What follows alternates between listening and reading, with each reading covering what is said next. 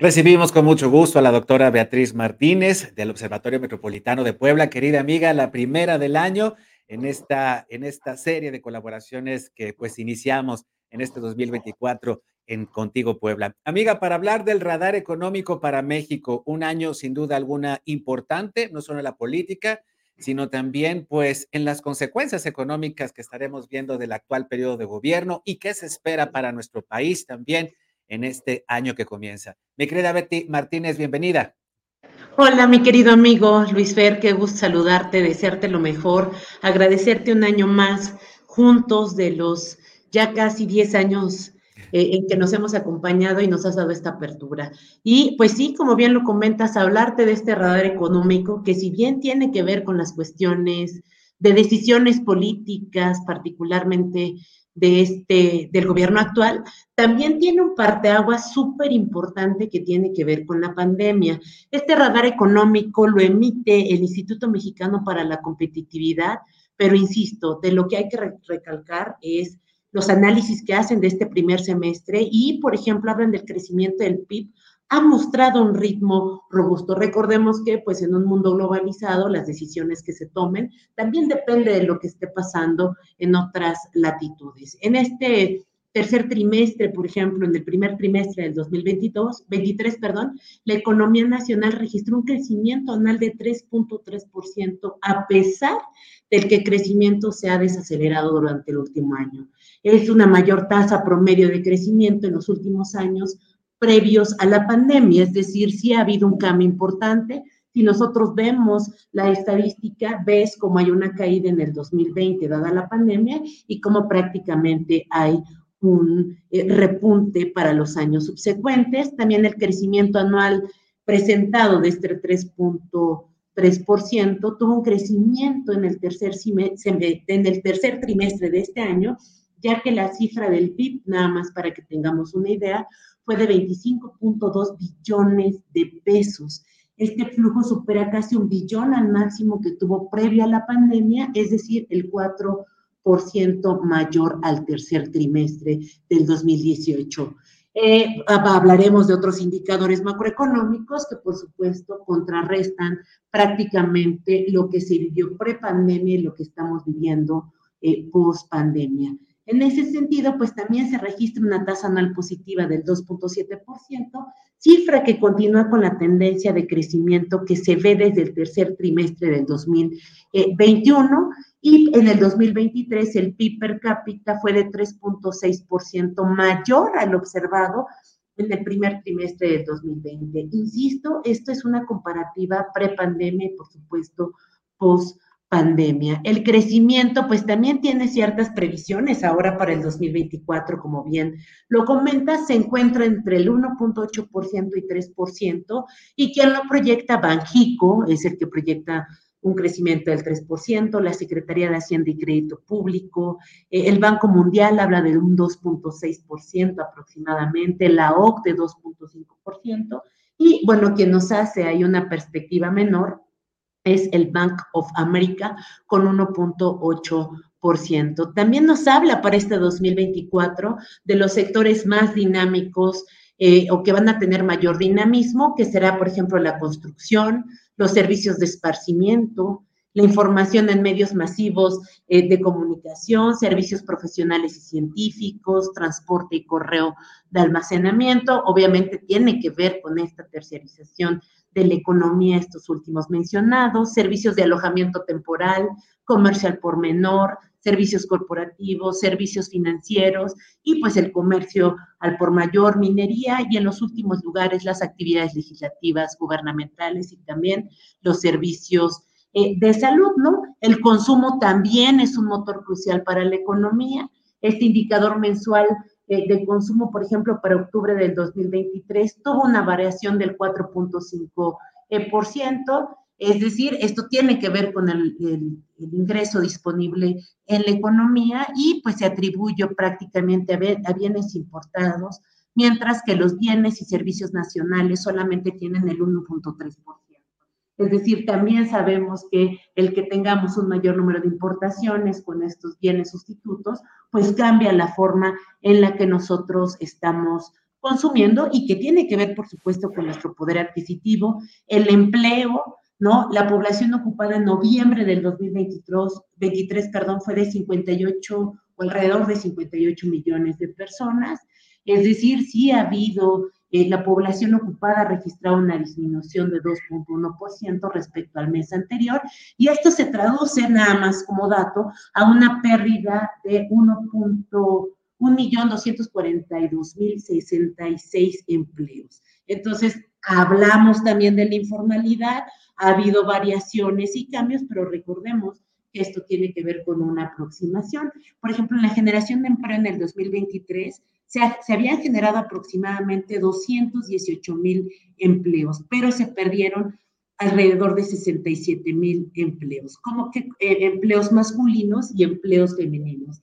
Ahora es una tasa mayor de empleos masculinos los que se que se pierden que los de empleos femeninos, pues dadas todas estas políticas de inclusión, paridad que escuchamos actualmente y que han tratado de implementarse. Y si quieres, para ir cerrando el tema de la inflación, en algunos productos de la canasta básica se mantuvo por encima del 15% anual en diciembre del 2023, que ha incrementado, por ejemplo, más un 82.2%, la cebolla, el frijol un 19.9%, el jitomate un 6.2%, el bistec un 2.3%, el arroz 1.2%, y ha habido otras variaciones interesantes a la baja como el pollo, aceites y grasas, chuleta de cerdo, la cebolla, y quienes han mantenido una variación eh, relativamente eh, estable es el papel higiénico, las tortillas de maíz, el huevo y el atún. Es decir, sí se hace un análisis de lo que está pasando con la inflación y por supuesto, recordándolo, la inflación es más alta para aquellos hogares con ingresos más bajos, está demostrado en términos de consumo y la inflación pues sí nos afecta a todos, pero por supuesto a los que menos tienen y ese análisis también se hace de manera específica para las líneas de pobreza extrema. Recordemos que son los que no tienen cubiertas al menos tres de sus seis necesidades sociales y tiene que ver con la canasta alimentaria. También el 37% de la población está en pobreza laboral, es decir, no puede adquirir el valor de la canasta alimentaria básica. ¿no? Grosso modo es prácticamente lo que veremos en la economía, lo que vimos, lo que veremos, y esto puede cambiar por una serie de circunstancias globales que se pueden ir presentando. Mi querida Betty Martínez, resumiendo, en este 2024 estaríamos de acuerdo con la expectativa tanto de organismos nacionales como internacionales, estaríamos creciendo al ritmo que más o menos la economía mexicana llevaba antes de la pandemia, es decir, entre el 2 y el 3% anual del crecimiento del Producto Interno Bruto, del PIB.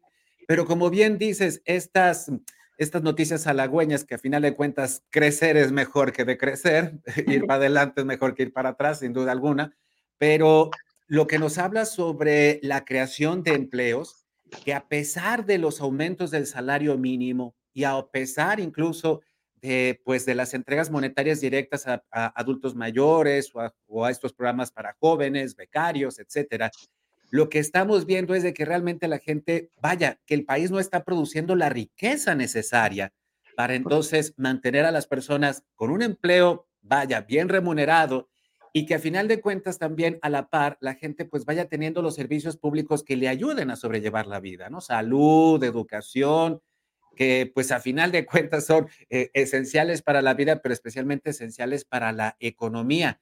Digamos, mi querida Betty, que ahí hace falta como que atornillar, ¿no? Hace falta que realmente la economía mexicana produzca riqueza, porque si no, pues lo que estaríamos viendo es esta pues riqueza ficticia de repartir dinero o aumentar salarios cuando detrás no hay riqueza que la sustente y pues de ahí las inflaciones, mi, mi querida Betty. Es muy, muy complejo, Luis Fernando, porque incluso eh, hablando eh, de, por ejemplo, las, las jubilaciones, si te fijas, el crecimiento de la población no va al mismo ritmo que en otros momentos. Es decir, en promedio hoy se tienen dos hijos, un hijo o incluso hoy las nuevas generaciones no quieren tener hijos. Y eso también tiene que ver con este ejército industrial de reserva, en este modo de producción capitalista que permita reproducir la riqueza, no para todos, sino a veces para los más ricos, hablando de la desigualdad. Sumado a ello, el salario mínimo que ha crecido de manera eh, exponencial, se dice políticamente, a la par ha crecido la inflación, ¿no? Entonces, aunque supongamos que ganamos un poco más, aún así la inflación va mucho más rápido eh, que nosotros. En términos de los empleos, seguimos con la informalidad, que es una sombra que no va a permitir que esto llegue, por ejemplo, gran parte del IVA, ISR, eh, el IVA sí y el IEPS también, pero el ISR llega a las arcas eh, gubernamentales para que se puedan satisfacer las necesidades básicas.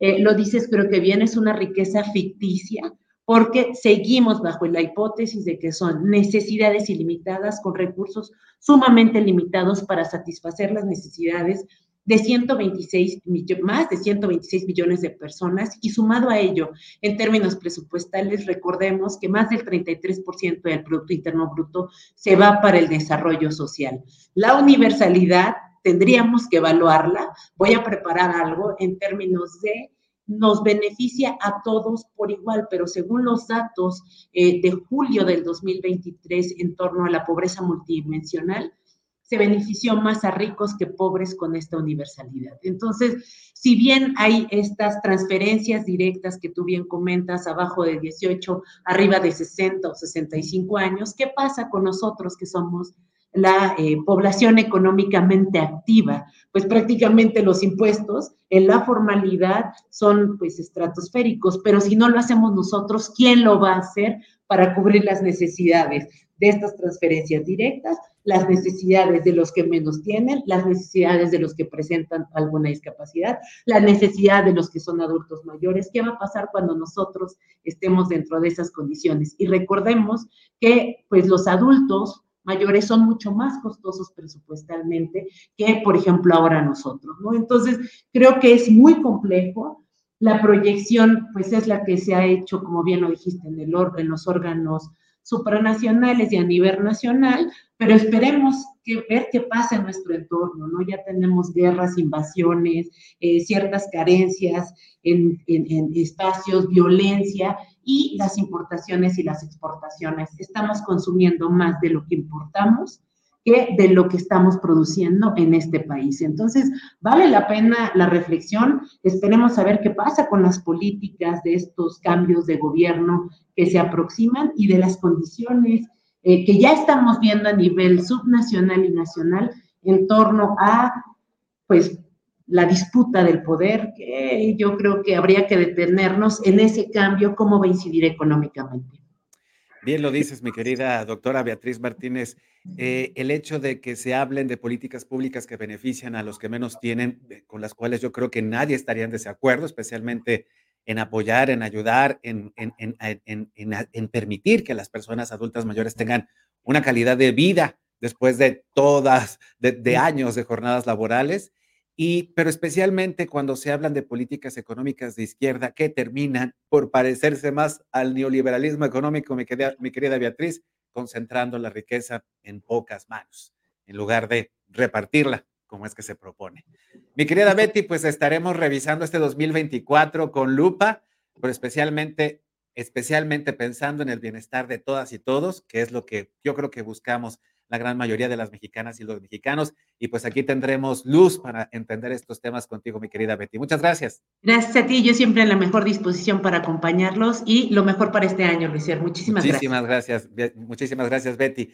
Y gracias a todas y todos ustedes por acompañarnos en YouTube, en Facebook, en Twitter, en X, en X antes Twitter y en Daily Motion están nuestros canales.